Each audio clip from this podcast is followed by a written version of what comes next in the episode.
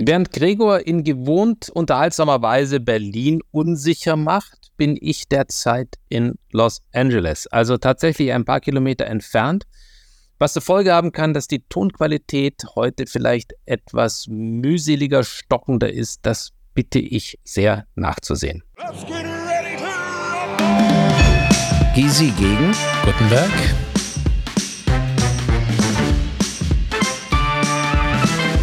Gysi gegen Gutenberg. Der Deutschland-Podcast. Gysi gegen Gutenberg.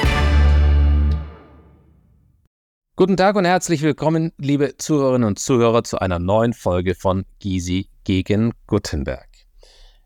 Gregor flügt wie vergangene Woche mit tiefer Nase durch Berlin, ist parlamentarischen Pflichten unterworfen und hat mich gebeten, diese Sendung für uns beide gemeinsam zu übernehmen. In der letzten Woche hatte ich die Freude und auch die Ehre, aus seinem neuen Buch vorlesen zu dürfen. Ich will das heute auch machen, nochmal die ein oder andere Geschichte herausgreifen, weil sie schlicht unterhaltsam sind und ich nur sagen kann, es lohnt sich, dieses Buch im Buchladen oder online zu erwerben. Es heißt auf eine Currywurst mit Gregor Gysi und es ist ein in Dialogform geschriebener Text, wo ihn der bekannte Journalist Hans-Dieter Schütt kluge, bissige, witzige Fragen stellt, die ebenso klug, bissig und witzig von Gregor beantwortet werden. Dazu gleich mehr. Von mir gibt es auch ein neues Buch, das heißt drei Sekunden. Das sind Alltagsgeschichten, die sich einer erstaunlichen Resonanz erfreut haben, die ich nämlich ursprünglich zunächst veröffentlicht hatte auf der Plattform LinkedIn und wo ich gebeten wurde, daraus ein Buch zu machen und die Alltag mit Reflexion verbinden und offensichtlich bei vielen einen Nerv getroffen haben, was auch viele, viele Zuschriften letztlich erwiesen und bewiesen haben. Ein zweites will ich Ihnen gerne auch im Namen von Gregor mitteilen, nämlich wie schon oft überlegt und sehr oft nachgefragt, wir machen zwei Live-Shows. Wir besuchen uns in unserer jeweiligen Heimatstadt, das hatten wir in einer unserer Sendungen uns gegenseitig ja bereits schon angedroht nämlich am 11.12. in Kulmbach, das ist in Oberfranken, meine Heimat, und am 16.12. in Berlin, wie Sie alle wissen, Gregors Heimat. Themen kündigen wir noch an und wir freuen uns mit Ihnen dort auch in den direkten Dialog zu gehen. Karten können Sie ab heute kaufen und zwar überall, wo es Tickets gibt, an allen bekannten Vorverkaufsstellen, zum Beispiel über Eventim. Das kann man im Internet auch entsprechend finden. Also wir freuen uns, wenn Sie uns auch live sehen wollen und das Ganze im Dezember dann seine Premiere haben wird. Dieses Mal, liebe Zuhörer und Zuhörer, beginne ich mit zwei Texten aus meinem Buch Drei Sekunden. Der erste Text handelt von einem Konzert bei einem sehr, sehr bekannten Rockstar, Bruce Springsteen. Bruce Springsteen on Tour. Mit seiner legendären E-Street Band. Das riesige Fußballstadion ist zum Bersten gefüllt. Der Altersdurchschnitt ist ein halbes Lichtjahr von der Generation Z entfernt. Ich singe alle Songs des Drei-Stunden-Marathons mit, zum wachsenden Ärger meiner Nachbarn. Jedes Lied löst eine Erinnerung aus. An einen Ort, eine Emotion, an einen Verlust, Glück und Niederlagen. Über eine Zeitspanne von fast 40 Jahren. Bis heute kann ich mir weder Witze noch Gedichte merken, aber jede Textzeile der Alben vom Boss, selbst von B-Seiten der alten Singles. Ich war 15, als ich ihn das erste Mal hörte. Eine Dorfkirche war in der Nähe von Rosenheim. Wenige Tage vorher hatte ich mich über beide Ohren in ein etwas älteres Mädchen verliebt. Sie ahnte höchstens meine Schwärmerei, willigte aber ein, mich am Autoscooter zu treffen. Ich hatte mich zehn Minuten verspätet, weil ich ihr noch fünf Plastikblumen vom Schießstand mitbringen wollte. Das Luftgewehr war die Verlängerung meiner Nervosität, klägliche zwei Rosen. In schauerlichem Gelb und Violett. Als ich mit weichen Knien am Fahrgeschäft ankam, knutschte die Angebetete bereits mit dem Bulli aus der Parallelklasse. Der war einmal sitzen geblieben und einen Kopf größer als ich. Aus den Lautsprechern dröhnte It's Raining Man. Ein Dauerbrenner, den ich bis heute verabscheue. Traumatisiert nennt man das wohl. Ich setzte mich auf eine Bierbank allein mit meiner Kränkung und den Rosen. Als es keine Männer mehr regnen wollte, schrieb plötzlich jemand Born in the USA aus den Boxen. Es löste etwas in mir aus. Absurd. ein Lied, von dem ich kein Wort verstand und das eigentlich eine bittere Abrechnung mit dem Vietnamkrieg ist, tröstete mich, schuf einen befreienden Trotz. Die Plastikblumen landeten auf der Autoscooterbahn, der Bulli mittlerweile am Steuer fuhr natürlich drüber, es war mir egal. Am nächsten Tag machte ich mich nach der Schule auf zum nächsten Plattenladen. Ein Sehnsuchtsort verpickelter Teenager-Träume in den 80er Jahren. Der Titel war ausverkauft. Stattdessen nur eine sündhaft teure Box von Bruce Springsteen, live 1975 bis 85. Vielleicht eine der bedeutsamsten Investitionen meines jungen Lebens. Das Taschengeld war freilich beim Teufel. Frühjahr 2018. Ein Reitturnier in Florida. Meine Tochter kämpfte sich gerade durch den Parcours. Ich lehnte an einem Holzzaun am Rande der Arena. Neben mir ein amerikanisches Paar. Anerkennende Worte. Ich brummelte etwas zurück, schaute aber doch auf, da die Stimme des Mannes vertraut klang. Springsteen. Eines seiner Kinder ritt auf demselben Turnier. Ich erstarrte. In einem anderen Leben war ich nicht leicht zu beeindrucken gewesen, wenigstens nicht allein durch Prominenz, hatte immer Worte für die Wichtigen dieser Erde gefunden. Nun waren meine Knie weicher als damals auf der Kirchweih. Ich fasste mir ein Herz, sprach ihn an, stotternd. Danke. Für was, mein Freund? Hm, für deine Treue. Wie, wie bitte? Ich, ich kenne dich doch gar nicht. Das musst du auch nicht. Ich hätte mich ohrfeigen können für die Banalität des Dialogs. Wie oft hatte ich mir ausgemalt, was ich mit ihm diskutieren wollte. Und abends war ich doch ein bisschen stolz. Zurück im Stadion. Mir laufen die Tränen herunter. Ich bin dankbar für diesen Wegbegleiter eines verrückten Lebens und denke an den Bully aus der Parallelklasse. Ein zweiter Text, liebe Zuhörerinnen und Zuhörer, handelt von einer, einer Reise nach New York. New York, Brooklyn. Unterwegs vom Flughafen John F. Kennedy in die Stadt. Ich bin müde. Acht Stunden Flug über den Atlantik. Meine Lust auf diese Reise hält sich in Grenzen. Die mir so vertrauten USA sind mir wieder fremder geworden. Der Vorwahlkampf hat früh begonnen, die Polarisierung wächst im Stundentakt. Und zu allem Überfluss ist mir schlecht. Die typisch ranzige Luft in einem Yellow Cab. In diesen Archetypen amerikanischer Taxis treffen rückständige Lüftungssysteme auf eine Geruchsmischung von Kunstleder und altem Schweiß. An einer Ampel dreht sich der Fahrer um. Ob er einen Zwischenstopp einlegen dürfe, nur kurz. Das ist selbstverständlich. Vielleicht rumort es ja auch in seinem Bauch. Er hält in zweiter Reihe. Ich steige sofort aus, durchatmen. Mein Fahrer schlendert seelenruhig zum Heck des Wagens. Er öffnet den Kofferraum, klemmt sich drei Flaschen Saft, Sandwiches und Schokoladenriegel unter die Arme. Am Straßenrand sitzen zwei Obdachlose. Er legt ihnen alles auf eine ihrer Decken. Die Tränen und das Lachen der beiden gelten nicht nur ihrem Wohltäter, sondern ohne dass sie es ahnen, auch mir. Ich habe in meinem Drang nach besserer Luft schlicht über sie hinweggesehen oder besser hindurchgesehen, abgestumpft durch die Vielzahl vergleichbarer Schicksale in dieser Stadt. Zurück im Wagen bin ich entsetzt über mich selbst. Obendrein trägt meine Erschütterung eine weitere Blüte der Egozentrik. Ich war so mit der Wahrnehmung meiner Schwäche beschäftigt, dass ich nicht einmal auf die Idee kam, etwas Geld bei den zwei armen Teufeln zu lassen. Mein Fahrer reißt mich aus den Gedanken, ob ich einverstanden wäre, ihm später das Trinkgeld in Bar zu geben. Die Hälfte davon gebe er Tag für Tag für diese Zwischenstopps. Vor Jahren hätte er selbst auf der Straße gelebt und von ihr. Eines Tages, sagt er, hielt ungefragt eine junge Dame, kaufte ihm an der Ecke einen Kaffee und schenkte ihm etwas, das er verloren glaubte. Das Gefühl von Würde. Dieses kleine Ritual sei seine Form, Danke zu sagen. Ich frage nicht, ob sich die Geschichte wirklich so zugetragen hat. Ungemein charmant erzählt ist sie allemal. Als wir ankommen, lächelt mich mit meinem Fahrer ein anderes Amerika an. Nun glaube ich ihm. Ich kann mich nicht erinnern, jemals so viel über den Fahrpreis hinaus gezahlt zu haben. Unverhältnismäßig war es nicht. Angelegt in die Bekämpfung meiner Gleichgültigkeit. Liebe Zuhörer Zuhörer, das war ein zweiter Auszug aus meinem Buch Drei Sekunden. Und nun zu Gregors Buch gemeinsam mit Hans-Dieter Schütt auf eine Currywurst mit Gregor Gysi. Es unterstützt mich, da ich nicht alleine Schütt und Gysi lesen kann. Das würde ein fürchterlicher Brei werden. Mein Bruder in dieser Aufnahme, er ist Hans-Dieter Schütt. Die Ähnlichkeit äh, ist nicht wirklich gegeben.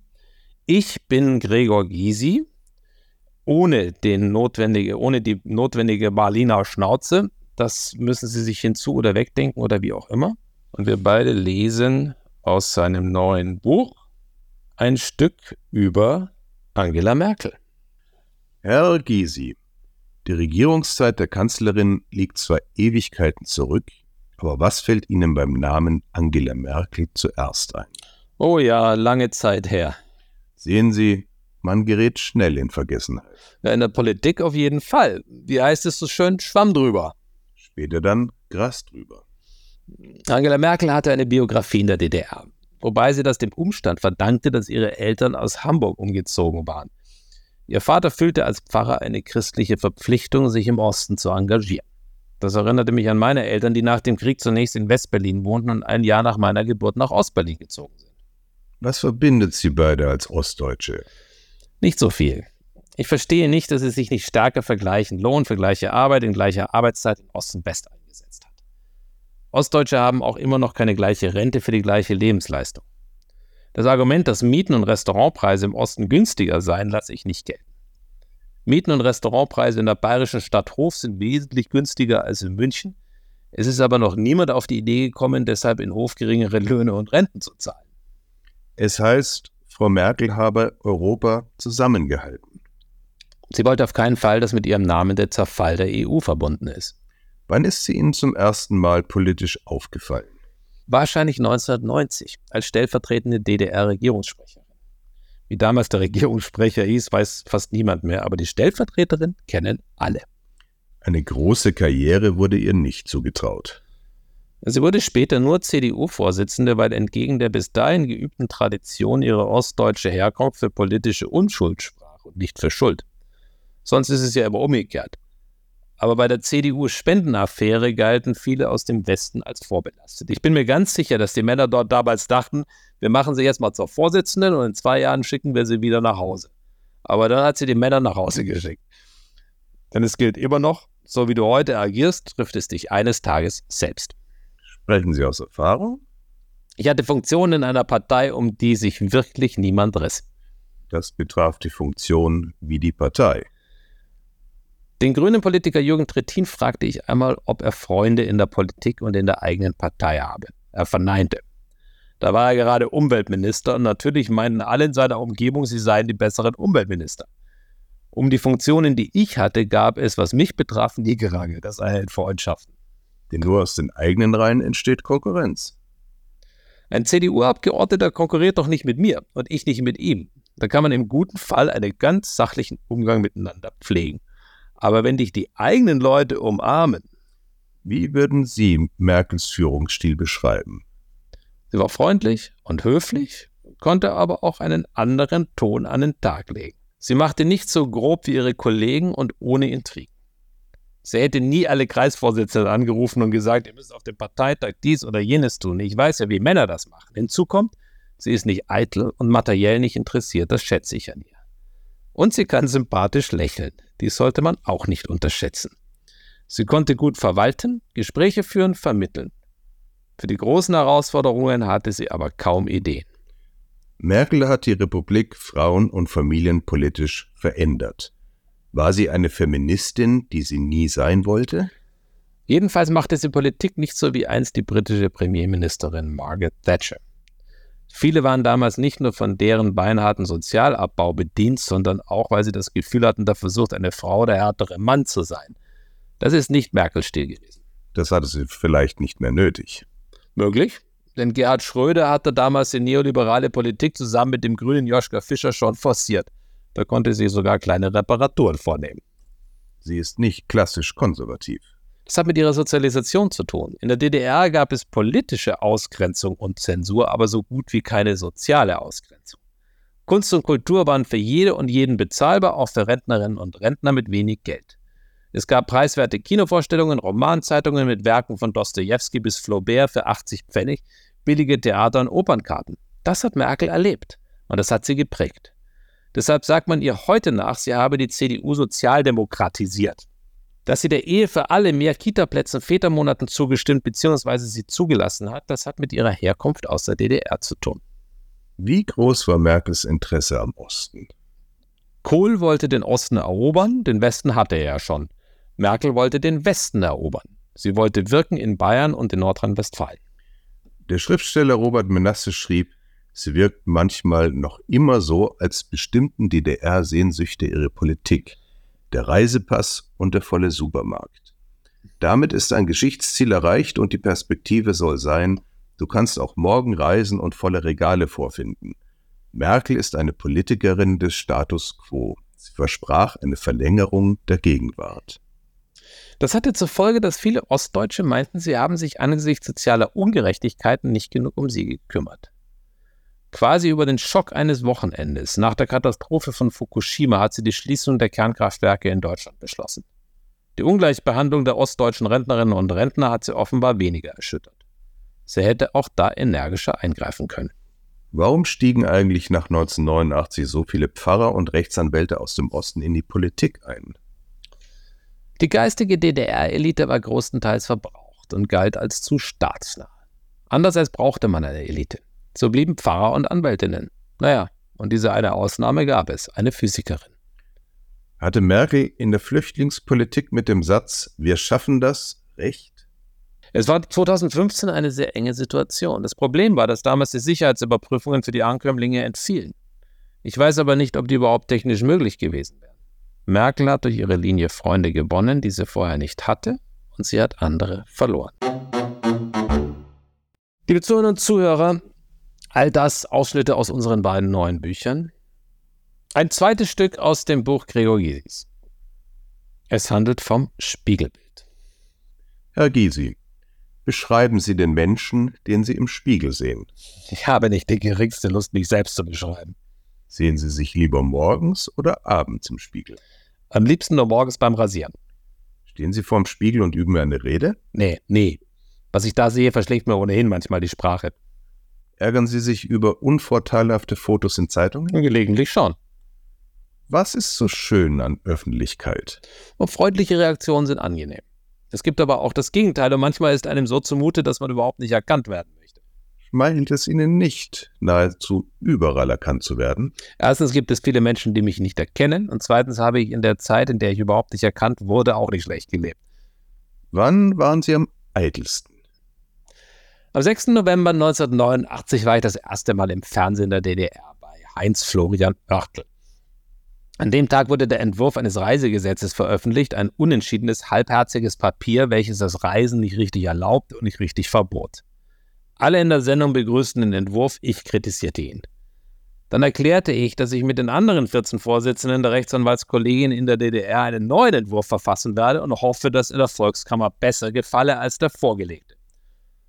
Und dann drehte ich mit meiner Eitelkeit durch und bat die Fernsehzuschauerinnen und Fernsehzuschauer, mir ihre Ideen zu schreiben. Was war daran so furchtbar? Na, ich hatte am nächsten Tag 6000 Briefe, am übernächsten Tag 6000 Briefe und natürlich konnte ich sie nicht von der normalen Anwaltspost unterscheiden. Wenn ein Mandant oder eine Mandantin mir geschrieben hätte, dass ich ein Rechtsmittel einlegen sollte, hätte ich den Brief viel zu spät gefunden, die Frist wäre versäumt gewesen. Ich habe mich sehr erschreckt. Glücklicherweise halfen mir zehn Kolleginnen und Kollegen über mehrere Nächte die Briefe zu öffnen und zu unterteilen. Wenn das nicht passiert wäre, müsste ich wahrscheinlich heute noch Schadensersatz bezahlen. Da habe ich auf jeden Fall begriffen, dass ich mich zu gönnerhaft, zu missionarisch ans Fernsehpublikum gewandt und also nicht ich meine Eitelkeit, sondern sie mich beherrscht hatte. Wer darf Ihnen Eitelkeit vorwerfen? Jede und jeder, es sei denn, sie oder er ist noch eitler als ich. Was ist Ihnen in der Öffentlichkeit peinlich? Die Frage werde ich Ihnen schon deshalb nicht beantworten, weil sonst jene, die mich nicht mögen, genau solche Situationen organisieren werden. Gehen Sie gerne auf Bühnen? Auf jeden Fall stört es mich nicht. Gehört zur Eitelkeit nicht aufhören zu können? Das glaube ich in Bezug auf mich selbst nicht. Ich konnte als Parteivorsitzender, als Fraktionsvorsitzender, als Berliner Bürgermeister und Senator aufhören. Auf jeden Fall hat mich die Eitelkeit nicht daran gehindert. Was gefällt Ihnen an sich selbst? Was nicht? Naja, Ich komme einigermaßen mit mir klar. Das heißt, es gibt Dinge, die mir gefallen und Dinge, die mich stören. Aber ich werde das jetzt nicht im Einzelnen aufzählen. Sie sind also letztlich gern der, der Sie sind? Ja. Warum? Die Begründung ist einfach. Ich bekomme eh keinen anderen für mich als mich selbst. Ich habe mich an mich gewöhnt. Sie waren als Kind doch bestimmt in Ferienlager. Fühlten Sie sich wohl? Meine Freude war begrenzt. Ich war nicht der Typ, der gerne im Zelt oder in Bungalows mit vielen anderen Kindern gemeinsam übernachtete. Mich beschäftigte, wie man sich miteinander vertrüge. Das strengte mich an, es belastete mich. Aber letztlich habe ich mich eingeordnet und eingewöhnt. Ich kann mich in vielen Situationen so verhalten, dass ich trotz Distanz offen genug bleibe für schöne Erlebnisse. Der Filmregisseur Federico Fellini sagte, jedem Mensch entspreche vom Charakter her ein Musikinstrument. Was glauben Sie? Welches entspricht Ihnen? Ich denke, dass eine Kombination aus Schlagzeug und Piccoloflöte mir am ehesten entspricht. Welches Musikinstrument hören Sie besonders gern? Das Piano und die Geige, aber gelegentlich auch Gitarre und Schlagzeug. Welches Instrument würden Sie gerne spielen? Alle, aber ich kann keines. Liebe Zuhörerinnen und Zuhörer, das waren zwei Ausschnitte aus dem neuen Buch von Gregor Gysi mit Hans-Dieter Schütt. Ein wirklich unterhaltsames und an vielen Stellen auch nachdenklich machendes Buch mit Themen, die vom Lustigen ins Traurige, ins Politische, überall hin driften, aber einen auch mitnehmen in diese Welt, in die Gedankenwelt Gregor Gysis. Ich kann es nur empfehlen und ich freue mich, wenn Sie uns weiterempfehlen. Und wenn Sie unsere Sendung weiterempfehlen, beim nächsten Mal sitzen wir beide uns wieder gegenüber, klopfen uns hart und milde ähm, um die jeweiligen Themen, die wir von Ihnen auch immer wieder mitgeteilt bekommen. Und darum möchte ich Sie bitten, schreiben Sie uns, schicken Sie uns Ideen, Anregungen, Kritik und das bitte am liebsten per E-Mail mein Problem ist, dass ich ebenso wie Gregor Gysi mir diese seltsame E-Mail-Adresse nicht merken kann. Und das ist umso schwieriger, wenn ich es jetzt nicht auf dem Bildschirm vor mir habe, weil auf dem Bildschirm jetzt der Buchtext war. Und jetzt gucke ich nochmal, ob irgendein liebevoller Mensch mir schreibt, was ich Ihnen vorlesen soll, was ich mir nicht merken kann. Und ja, es poppt auf. ggg at openminds.media. So erreichen Sie uns. Und wir erreichen Sie wieder nächste Woche, freuen uns, wenn wir wieder zu Ihnen, mit Ihnen sprechen können und miteinander mit Gregor Giese, der dann auch wieder mit im Boote sitzt. Danke, alles Gute und Ihnen eine schöne Woche. Gysi gegen Gutenberg ist eine Produktion der Open Minds Media GmbH. Neue Folgen hören Sie jede Woche, überall, wo es Podcasts gibt.